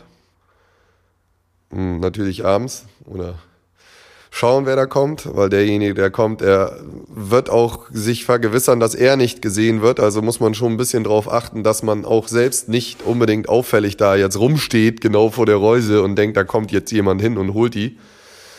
Ähm, Fall jetzt hier aus Floto Minden da oben, da hatten die ein Netz gefunden, quer über deren See gespannt und da war noch ein Boot versteckt am Ufer unter Laub. Äh, Vorstandsbeschluss oder Vorstand gesagt, ja, hier abräumen und äh, Boot weg. So nach dem Motto, für mich großer Fehler. Ich hätte die ersten zwei, drei Meter vielleicht vom Netz da stehen gelassen. Auch vielleicht unbrauchbar gemacht, aber zumindest, dass die Verankerung noch so ist, wie es ist damit halt die Täter erstmal keinen Verdacht schöpfen. Äh, Boot genauso liegen lassen, wie es da gewesen wäre. Nachts irgendwo, entweder ins Vereinsheim oder Vereinshütte gesetzt ohne Licht gewartet. Man muss da natürlich auch Bock drauf haben, muss ich ganz ja, ehrlich ja, klar. sagen. Und man, also, man darf sich ja auch nicht, also ich, ich würde es ja genauso machen, darf ich nicht anders sagen. Äh, ich hätte dann halt auch Bock auf die Action, aber wir, wir dürfen jetzt ja den Leuten nicht raten, sich in Gefahr zu bringen. Aber du hast ja schon recht, die Polizei hat halt was anderes zu tun, in vielen Fällen. Aber man sollte ja schon die Polizei vorher informieren, wahrscheinlich. Ne? Und sagen, genau, also, hey, hört mal zu, hier war heute das und das äh, an unserem Gewässer. Äh, die kommen wahrscheinlich heute Nacht wieder. Wir legen uns hier auf Lauer. Wenn wir anrufen, macht bitte keine Faxen, sondern kommt schnell hierher. Ja, so nach dem Motto, also schon mal Bescheid geben, dass ihr da guckt. Und äh, wenn ihr jetzt eine Zuwegung habt oder so zu dem Gewässer und die kommen mit Auto, dann habt ihr irgendwo anders weiter weg ein Auto stehen, wo halt ein Kumpel drin sitzt vielleicht oder so, der dann halt einfach die Zuwegung blockiert, dass sie nicht sofort wegfahren können. Es sei denn, er, sie, man, da sind diese Ram, Rambock-Suffarzen vom Tümmer, die, die. Ja, also es, äh, natürlich, ich würde da jetzt nicht meine neue Familienkutze hinstellen, aber es ist ja auch ein Versicherungsding. Also wenn euch dann einer von den Hippies reinknallt, äh, zahlt eure Versicherung oder deren Versicherung das erstmal. Hauptsache, die, die wichtig ist, dass man die Leute kriegt. So. Ja, ja, also klar. das ist so ein Ding, was mir halt äh, wichtig an der ganzen Geschichte ist, ich möchte jetzt da, äh, der Fisch ist im Netz, der Fisch ist verendet. Äh, es bringt dem Fisch in dem Moment oder der ganzen Geschichte nicht viel, wenn man jetzt auf äh, Hektik da sagt, wir befreien die toten Fische von ihrem Leiden, also die sind schon tot. Ähm, und gehen damit die, geben damit die Strafverfolgung aus. Oder wir, wir haben ja einen hundertprozentigen Catchpoint in dem Moment, das Netz ist da. Es ja, kommt ja, jemand, es kommt um das ja abzuholen, um das oder es, die Reuse ist da, die Altschnur ist da, es kommt jemand, um das zu holen. Ja. Wenn ich aber äh, denjenigen quasi schon vorher suggeriere, ey, yo, hier ist was los oder hier war was los, dann kommt der auch nicht, weil er ist ja nicht doof. Die Leute, die das machen, muss man ganz ehrlich sagen, sind nicht doof, sondern die verdienen damit viel, viel Geld. Und jetzt bei uns äh, bei dem ersten Ding ausgeht, 500 Kilo Fisch, A, 6 Euro, die billigste Variante. dann kann man sich ausrechnen, was da rauskommt. So, das machen die zwei, dreimal die Woche, kernsaniert. Da brauchst du auch kein Hartz IV mehr, weil das ist, äh, ist lächerlich dazu. Ja. So, und das sind alles unsere Gelder von uns, den Vereinsmitgliedern und den Leuten, die das halt machen. Es sind auch EU-Fördergelder, wenn man jetzt auf die Aale übergeht. Ähm, es gibt das Ganze auch legal mit Nebenerwerbsfischern, aber da ist ein anderes Thema. Ähm, es geht jetzt hier um die klassischen äh, Schwarzmarktverkäufer äh, und äh, Ostblockhändler, will ich das jetzt mal nennen, weil es geht viel in den Osten. Also es geht natürlich auch hier in, in, in Supermärkte. Es ist auch nachgewiesen von den Fischereibehörden teilweise, wo das hingeht. Ja, das ist auch nochmal eine wichtige Geschichte, ohne jetzt mit dem Finger auf irgendwelche Nationen zeigen zu wollen. Aber ich habe im Vorfeld halt auch mit den ähm, italienischen Gewässerschutzleuten äh, zu tun gehabt, die am Po die Sachen überwachen. Und da gehen ja richtig krasse ähm, mafiöse Strukturen äh, einher, so die Richtung äh, Ostblock. Ja, äh, genau, kannst du auch sagen, Rumänien und Bulgarien sind ja, die genau. Hauptländer. Rumänien und Bulgarien, und da ist es so, dass es mittlerweile eine Spezialeinheit der Staatsanwaltschaft in Rumänien gibt, die äh, dieser Sache hinterhergeht so ne? Und da ist es halt so, dass da maskierte äh, schwer bewaffnete Leute in irgendwelchen Lagerhallen einfallen und da liegen ähm, Hunderte von Karpfen und Welsen und was weiß ich was rum, die da geschlachtet werden äh, und zwar ähm, richtig auf industriellem aber Hygienestandard halt nicht so. Nee, ist aber das so, Niveau aber- ist halt schon un unglaublich krass, ne? Und äh, es gibt halt die verschiedensten Arten von Wildereien und das, was hier bei uns in Deutschland passiert, beziehungsweise das, worüber wir jetzt hier heute geredet haben, das sind die Lappalien, die euch alle betreffen können. Aber es gehen halt noch an ertragreicheren Gewässern noch viel krassere Sachen ab. Und gerade in Frankreich und in Italien passieren halt Dinge, die könnt ihr euch nicht vorstellen. Also da werden an den Grenzen teilweise Kolonnen mit fünf Sprintern, die bis oben hin voll sind, mit Fisch ungekühlt äh, festgestellt. Und die gleichen Leute, die da abgebastelt wurden, sind die Leute, die halt drei Wochen vorher an die Fischindustrie, an den Großhandel äh, ganz legal ihre Fische verkauft haben und die dann in die Nahrungskette äh, nicht nur für ähm, Fischmehlproduktion für irgendwelche Tiergeschichten, sondern auch tatsächlich von Menschen dann wieder gegessen und gekauft werden, die du im Restaurant, im Supermarkt oder sonst irgendwo kaufen kannst. So und äh, um das hier zum Abschluss nochmal zu sagen, es ist halt ultra krass, was da abgeht und das, worüber wir hier heute ausführlich gesprochen haben, ist ja nur die Spitze des Eisberges und das, was sichtbar wird für euch. So, aber ähm, das, was was teilweise noch abgeht, ist halt krank. Also das ist wirklich heftig. Ja, man muss halt sagen, dass das halt ein europaweites Problem ist und äh, die Leute, die dort verdrängt werden, es ist ja eine Verdrängungspolitik, die gehen dann ein, zwei Jahre in den Knast, aber wissen, dass sie damit sehr viel Geld verdienen können, die suchen sich ja neue Orte. Das muss man einfach so sagen. Es ist ja nicht so, dass jetzt derjenige aufhört, äh, viel Geld mit einfacher Arbeit in seinen Augen zu verdienen.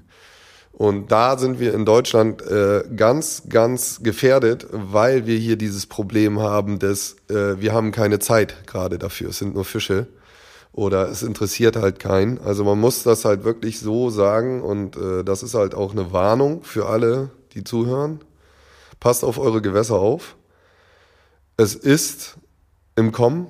Die Leute werden aus äh, Frankreich, Italien und Spanien vertrieben und die fahren alle über Deutschland und die sehen unsere Gewässer und die wissen, dass es hier einfach ist, weil nachts hier Und es spricht sich rum. keine ne? Spezialeinheit Und ist. es, Genau. genau. und es spricht sich rum und es äh, ist halt, genau, nachts ist hier halt keine Spezialeinheit. Ne? Also ich weiß von den Italienern, ähm, die äh, Die schießen auch mal auf ja, die Leute. also da, da, da, da gehen halt Sachen ab, so, also von äh, Boote kaputt stechen bis Schlägereien und sonst irgendwelche Geschichten. Ähm, also da geht's halt auch ein bisschen härter ab, ne? Also da wissen die Leute, wenn die nachts ein Netz stellen, dann kriegen die halt erstmal von irgendwelchen Gewässerschützern, die paramilitärisch organisiert sind, äh, erstmal aufs Maul und dann hinterher nochmal von der italienischen Polizei und dann werden sie halt auch richtig verknackt. Und in Deutschland ist es halt so, äh, da werden sie mit Pech von irgendeinem Spaziergänger gesehen, der dann aber abhaut, weil er Schiss hat, weil da nachts Leute am Wasser rumgeistern. Und äh, das war es halt so. Ne? Und im schlimmsten Fall ähm, bergen irgendwelche guten Menschen, äh, Angelvereinsleute die, die Netze und sie haben ihre Netze verloren und haben halt irgendwie einen Abend Arbeit äh, Das interessiert die ja nicht. Das Also- interessiert die halt nicht. So, ne? Die fahren dann halt zu ihrem nächsten Netz und äh, machen dann weiter. Und wie du halt vorhin schon gesagt hast, die Leute, die da in deinem Fall hochgenommen wurden und verurteilt wurden, wo es auch zur Hausdurchsuchung kam, ey, die hatten halt auch schon die mehrere Ge Gefriertruhen zu Hause. Ne? Und das Also es interessiert hier lächerlich 1000, also insgesamt dreieinhalbtausend Euro Strafe ist ein Witz, weil das war äh, vom Fischwert alleine schon in den Netzen. So, das ist nur der reine Fischwert. Es ist ja nicht der Ge- Bio, der Visitätswert für das Gewässer, sondern es geht in dem Moment in dem Strafverfahren einfach rein um diesen Geldwert. Der ist ja für einen Angelverein oder für euch als Angler viel höher. Es ist ja, sind ja nicht die 6 Euro Kilo äh, Besatzkarpfen, sondern es sind die Fische, die halt sich jahrelang in dem Gewässer aufgebaut haben und ge die Genetik angepasst haben an das Gewässer. Ja. Die sind in manchen Fällen, in manchen, bei manchen Fischarten eher schon unbezahlbar, wie man so schön sagen würde, für den Verein oder für das Gewässer. Aber man muss halt natürlich als Staatsanwaltschaft auch einen Wert ermitteln. Und äh, die Werte, die uns hier, ich würde fast sagen, in den Wintermonaten täglich geklaut werden, in ganz Deutschland, äh, das ist halt eine Dunkelziffer, die können wir nicht abschätzen, weil es gibt diese flächendeckenden Kontrollen durch die Guardia Finanza in Italien, äh, Garde Pesch in Frankreich. Sowas gibt es hier nicht. nee, nee, noch Und das nicht. ist, Also, äh, ist halt auch, da müssen halt auch die Leute alle zusammenarbeiten. Also bin ich sehr dafür, dass eigentlich alle Vereine länderübergreifend mit sowas zusammenarbeiten und sich die Meldung gegenseitig zuschicken. Es ist halt hier immer der alte Vereinsklüngel, da muss das nicht unbedingt preisgegeben werden, dass bei uns jetzt die Wilderer waren oder so. Ähm, ist halt etwas schwierig, aber wenn man sich dann gezielt damit befasst, merkt man schon, dass es uns alle betrifft. Also von Nord nach Süden, von Ost ja, nach West. Auf jeden Fall. Und das ist halt auch, seid wachsam, aufmerksam, guckt auf eure Gewässer und äh, denkt immer einen Schritt voraus. Also wenn ihr ein großes Netz habt, sichern, wenn ihr Reusen habt. Obacht, ob ihr beobachtet werdet. Wenn ihr Bock darauf habt oder ihr habt eine gute Polizei, das ist auch immer sehr wichtig. Ihr habt Polizisten, die Lust haben, sich um sowas zu kümmern oder Zeit haben, um sich um sowas zu kümmern. Dann sprecht das mit denen gut durch, weil ihr kennt die Gewässer. Ihr wisst, wie ihr da am besten vorgeht oder wo man euch nicht sieht. Und ihr könnt den Platz beobachten. Und sie werden kommen. Ihr werdet die ersten Erfolge haben. Das ist so wie beim Angeln. Beim ersten, zweiten Mal ist man vielleicht Schneider. Und beim 200. Mal weißt du genau, wo der Hotspot ist und wie du sie fängst. Ja. Aber wie gesagt, äh, passt auf euch auf, ne? Da sind äh, halt auch mafiöse Strukturen definitiv dahinter. Äh, also macht da jetzt nicht den, den, den, den Chuck Norris nachts im Gebüsch irgendwie am Wasser, sondern schaltet halt schon auf jeden Fall eure Vereine, äh, den Gewässerschutz und ähm, im Zweifel natürlich auch die Polizei ein, weil das sind Straftaten, die da begangen werden. Und wenn ihr jetzt an irgendeinem Campingplatz eine Reuse findet, also jetzt mal irgendwie ein Tipp von mir, ähm, dann macht die Reuse leer, macht sie vor allem kaputt und setzt euch danach mal ins Gebüsch und wenn dann äh, der Willi kommt, der das Ding mal näher machen will, irgendwie, dann könnt ihr dem halt auch einfach erzählen, was er für ein Wichser ist und äh, fotografieren dabei und dann äh, der Polizei Bescheid sagen. Ne? Also genau. ihr müsst halt abwägen. Was, was du eben schon gesagt hast, ist halt abwägen. Auf jeden Fall reagieren und äh, haltet die Augen offen an euren Gewässern, ob ihr irgendwelche Flaschen, Schwimmer, Schnüre äh, oder anderen komischen Sachen seht und äh, ja. Niemals alleine immer irgendjemand zumindest als Backup haben. Also meinetwegen mit eurer Freundin auf Standleitung oder so, falls es echt äh, abgeht, was halt auch passieren kann, weil wenn es halt um so viel Geld geht, sind die Jungs auch teilweise bewaffnet oder die haben halt keine Skrupel, weil es halt für die um ihre Existenz geht in dem Moment. Ähm, ja, lieber eine Standleitung zur Polizei, die gerade in dem Moment keine Zeit hat, aber dann sagen, so und so sieht's aus, als äh, dass ihr da irgendwo am Gewässer einen über die Birne kriegt oder ja, im Endeffekt dann da morgens aufgefunden werdet und äh, keiner weiß warum. Also nicht auf eigene Faust, möglichst ein paar Kumpels oder Angelkollegen, Vorstände mit ins Boot holen und sagen, so und so machen wir das. Hauptsache was machen. Das ist halt das Wichtige. Reagieren, so dass die Leute halt merken, okay, in dem Bereich lassen wir es halt, weil äh, hier fliegen wir halt immer auf, so, ne? Ja, passen, hier passen halt welche auf, so, ne? Also ich, man muss halt sagen, wenn man dann mal nachts sich an Gewässer begibt, wo man niemals normalerweise zu der Zeit dort wäre, so über Weihnachten, Neujahr, in den dunklen Jahresstunden nachts, äh, dann entdeckt man auf einmal Sachen an seinen Gewässern, da hätte man in den kühnsten Träumen nicht mit gerechnet. Jo, kann ich so unterschreiben. Okay, ich glaube, wir haben's, Alter. Vielen Dank für die äh, nicht lustigen, aber durchaus wichtigen Worte. Und äh, ich wünsche dir, äh, dass du in den nächsten Wochen und Monaten, die jetzt anstehen, auf jeden Fall wenig Reusen und Netze findest. Oder vielleicht doch sollst du, ne, finde sie, vernichte sie äh, und äh, ja, schützt die Gewässer. Ja, danke fürs Interview. Man muss halt sagen, die Schlagzahl geht nach oben. Das ist auch nochmal wichtig zu erwähnen. Es ist, wird nicht weniger. Also es wird tatsächlich mehr und man kann das beobachten. Ich hoffe, ihr lernt da was draus. Jetzt kommt äh, im Hintergrund genau das, Richtig was ihr geil. dann Jetzt hört. kommt genau die Sirene, Alter. Ähm, ja. Haut rein. Genau. Und Petri. Ja, Leute, krass, oder? Also hättet ihr mit so einem Ausmaß gerechnet? Mir war das bis vor ein paar Jahren auf jeden Fall nicht bewusst. Ich hoffe, ihr hattet Spaß beim Zuhören und euch hat diese Episode gefallen und ich hoffe vor allem, dass ihr ein bisschen was gelernt habt und mitnehmen konntet. Was wir uns eigentlich wünschen, ist, dass ihr die Augen offen haltet, wir euch für das Thema sensibilisieren konnten und dass ihr das auch in euren Vereinen ansprecht und auch andere Leute darüber informiert und denen klar macht, was für ein Ausmaß diese Kacke annehmen kann. Weil, wie wir gelernt haben, schädigt diese Geschichte extrem unseren Gewässern, dem Fischbestand und dann am Ende natürlich nicht nur der Natur, sondern auch unsere Angelei. Was mir nochmal wichtig ist zu erwähnen, ist, dass ihr euch auf gar keinen Fall bei irgendwelchen Actions in Gefahr begebt. Ne? Also zieht äh, auf jeden Fall immer die Polizei dazu, aber ganz wichtig, bietet denen eure Hilfe an, ganz klar, weil ihr kennt euch an euren Gewässern mit Sicherheit besser aus als die Polizei und versucht da auf jeden Fall einen guten Weg zu finden, dass das nicht in irgendeiner bitteren Aktion endet. Ich hatte im Rahmen der Vorrecherchen zu dem Thema auch Kontakt zu italienischen Gewässerschutzgruppen, die da wirklich paramilitärisch vorgehen und sich mit den Wilderern irgendwelche miesen Battles liefern, mit Boote äh, versenken, Motoren sabotieren und an eine Schnauze hauen. Also da ist das auf jeden Fall nochmal auf einem ganz anderen Niveau. Und es sind aber halt die gleichen Gruppen, die dort wildern, die auch zum Teil hier in Deutschland wildern. Und ja, wie gesagt, das sind große Industriezweige, die es da gibt. Und es gibt Länder, in denen tatsächlich gewilderter Fisch auf dem ganz normalen Endverbrauchermarkt landet. Die nächste Folge steht auch schon in den Startlöchern. Da werde ich mich mit einem bekannten Gesicht aus der Angelszene in Holland treffen und werde da doch hoffentlich kontrovers über das ein oder andere Thema sprechen können. Und da könnt ihr euch definitiv drauf freuen. Nochmal kurz zu einem wichtigen Thema und zwar dem Support für diesen Podcast hier. Ähm, die Corona-Tests und die Getränke für den Podcast, den ihr gerade gehört habt, wurden finanziert mit freundlicher Unterstützung von Brownie aus Rostock. Vielen, vielen Dank dafür. Da sind wir auch schon beim Thema. Die ganze Geschichte hier ist ja ein Herzensprojekt von mir und ich verdiene damit gar keinen Cent.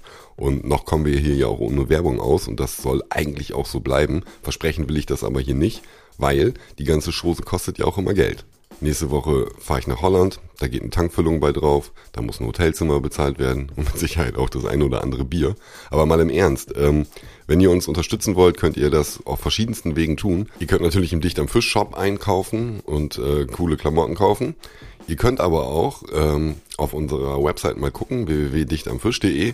Da gibt es in der äh, Rubrik Podcasts die Möglichkeit, uns über Flatter oder Patreon zu unterstützen. Da könnt ihr quasi so ein Abo-Modell wie bei äh, Schweinefilmchen auf OnlyFans machen und bekommt dann nochmal Zugang zu anderem Content und zu anderen Möglichkeiten, äh, mit uns in Kontakt zu treten, mit uns zwischenzugehen und so weiter. Da haben wir auf jeden Fall mehrere Stufen an Benefits für euch vorbereitet, die wir euch dann bieten, wenn ihr uns finanziell mit irgendwie ein paar Euro im Monat oder wie auch immer unterstützen wollt. Es gibt natürlich auch noch andere Wege, uns zu unterstützen. Schreibt uns deswegen gerne eine Mail oder über Instagram oder Facebook oder wie auch immer. Ähm, wir freuen uns auf jeden Fall über jeden, der uns unterstützt und dadurch auch ermöglicht, dass wir ein paar geilere Sachen noch machen können. Ja, und wie immer an dieser Stelle hier nochmal der Hinweis auf äh, unsere Website www.dichtamfisch.de auf äh, unsere Instagram-Kanäle, meinen privaten Instagram-Account äh, internet-8000. Da erfahrt ihr auch noch immer ein paar Background-Stories, wenn ich einen neuen Podcast aufnehme oder ihr seht ein paar geile Fische. Ansonsten wünsche ich euch äh, viel Glück am Wasser in nächster Zeit und wir hören uns ganz bald wieder mit der nächsten Episode. Haut rein!